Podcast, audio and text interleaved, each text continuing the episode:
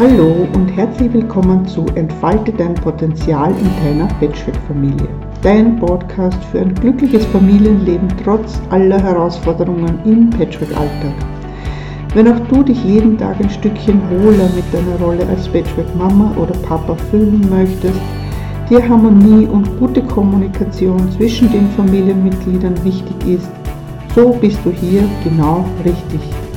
Hier ist Eva Maria Herzog von www.die-patchwork-expertin.net. Willkommen in der heutigen Folge. Ja, hallo ihr Lieben. Ich habe versprochen, dass ich noch einmal live gehe und zwar dieses Wochenende zu den Themen Deine, meine, unsere. Was ist, wenn sich unsere Kinder nicht vertragen?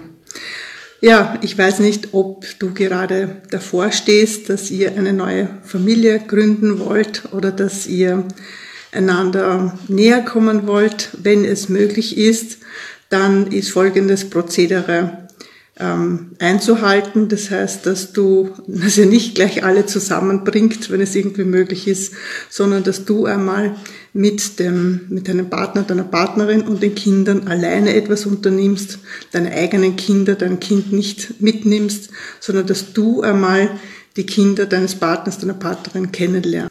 Das ist einmal wichtig, damit sie die, dich auch kennenlernen und ein Vertrauen auch aufbauen können. Immerhin gab es eine Trennung in ihrem Leben und da ist es natürlich auch schwierig für Kinder, Vertrauen aufzubauen und das soll natürlich schrittweise funktionieren und schrittweise gehen und also dass auch Unternehmungen gemacht werden und vice versa genauso. Das heißt, wenn du Kinder hast, dass dann abwechselnd deine Partnerin, dein Partner zu dir kommt und mit dir und deinen Kindern, deinem Kind etwas unternimmt. Abwechselndes zu machen und wirklich sich für die Kinder auch zu interessieren, zu fragen, was ihre Hobbys sind, was sie lieben, was sie gerne machen.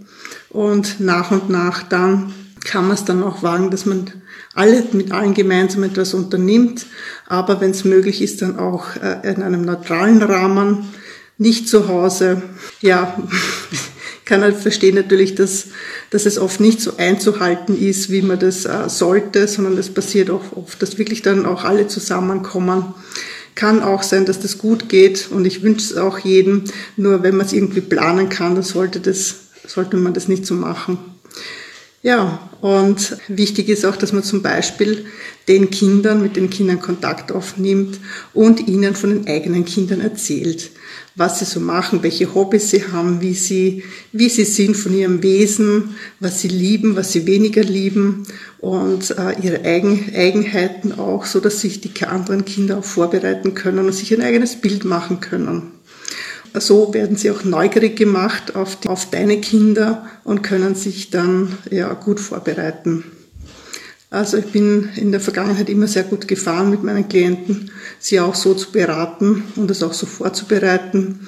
Und ähm, ich glaube, die goldene Regel ist wirklich nichts über das Knie brechen, sondern wirklich sich Zeit nehmen, Schritt für Schritt Vertrauen aufbauen und dann, wenn wirklich alle zusammenkommen, dann ähm, vielleicht auch dann fragen, und hast du dir das auch so vorgestellt? Hast du dir den Kevin oder die Lisa genauso vorgestellt, wie ich sie dir beschrieben habe?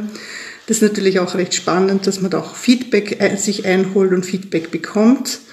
Und wenn es möglich ist, dann, dass es auch nicht zu lange ist. Also, dass man nicht einen ganzen Tag vielleicht plant, sondern stundenweise dass man sich wieder zurückziehen kann und äh, reflektieren kann darüber, Fragen stellen, wie ist es dir gegangen, was hat dir Spaß gemacht, was hast du gut gefunden, was war weniger gut? Und dass man sich dann auch, dass die Erwachsenen sich da auch darüber austauschen. Die nächste Stufe, wenn ihr wirklich dann schon zusammen wohnt oder ja, wochenendweise die Kinder zu euch kommen und es klappt nicht so und es ist Eifersucht dabei, dann ist es auch natürlich und auch da bitte nichts über den Zaun brechen, sondern Vertrauen haben, dass es einfach Schritt für Schritt besser wird, mit den Kindern immer reden, was ist es, ich habe beobachtet, dass du da eifersüchtig reagierst, was befürchtest du, was, ähm, was ist dein, was, was möchtest du, was ist vielleicht dein, ja, deine Ängste, was ist deine Angst? Und äh, sich wirklich da damit auseinandersetzen und mit den eigenen Kindern reden, aber auch natürlich mit den Bonuskindern zu fragen, wie ist es dir damit gegangen, was äh, passt dir nicht äh, an der Situation, also dass man wirklich ehrlich auch Interesse zeigt. Wie gesagt, eine goldene Regel gibt es nicht. Ich kann nur immer wieder wiederholen, dass man sich Zeit lässt, dass man gemeinsame Dinge unternimmt, dass man Interesse zeigt an allem.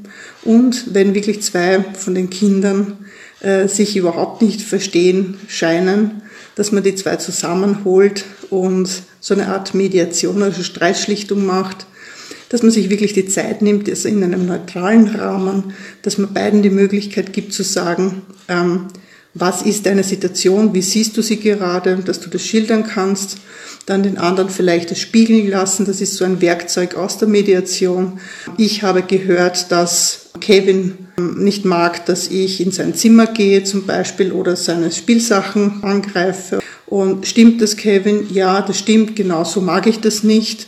Also, dass man zuerst in erster Phase mal die Fakten klärt und dann auch weiter sagt, so und Patrick, wie siehst du das? Was stört dich gerade daran? Also, dass du in der ersten Phase wirklich einmal die Fakten abklärst. Und ja, das sind auch die Sichtweisen. In der zweiten Phase kommen dann die Gefühle, dass man sagt, was vielleicht einmal für Burschen vielleicht uncool scheint, aber trotzdem steigen sie darauf ein. Ich mache das schon seit 14 Jahren mit Kindern bis zum äh, Erwachsenenalter, also mit Jugendlichen auch. Und ich weiß, dass es ihnen sehr, sehr wichtig ist, auch die Möglichkeit zu bekommen, ihre Gefühle auszudrücken. Das heißt Wut, Enttäuschung, Angst. Angst natürlich auch nicht mehr an erster Stelle zu stehen. Ja, es ist eine neue, in einer neuen Patchwork-Situation und Konstellation ergibt sich ein neues System und da gibt es auch eine neue Rangordnung. Speziell dann auch, wenn man zusammen wohnt. Ja, dass man auch die Möglichkeit gibt zu sagen, was ist deine Befürchtung, was ist deine, äh, was ist deine Situation gerade, was ist dein Gefühl und auch klar zu machen, du bist nicht dein Gefühl, sondern es ist jetzt etwas, was dir zeigt, dass etwas in dir nicht passt und dass du eine Veränderung brauchst. Ja, dass man zum Beispiel sagt, ich bin enttäuscht oder ich bin äh, traurig darüber, ja, dass ähm, Papa, der nicht mehr da ist oder meine Mama nicht mehr da ist. Also diesen, diesen Gefühlen wirklich ehrlich auch Raum zu geben.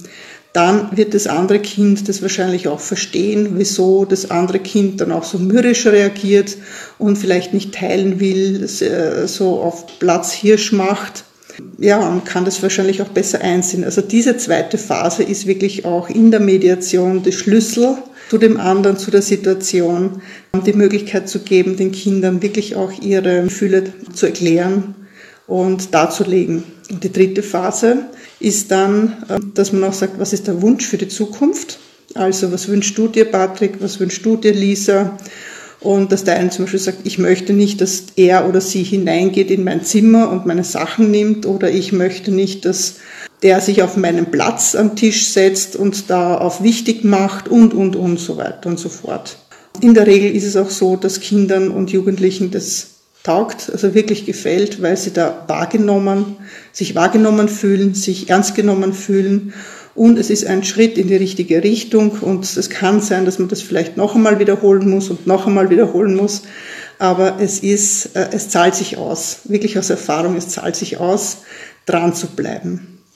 Mein Lieblingsfilm für deine, meine, unsere ist, äh, ist der gleichnamige Film von mit der Lucille Ball und Henry Fonda, der ist schon sehr alt.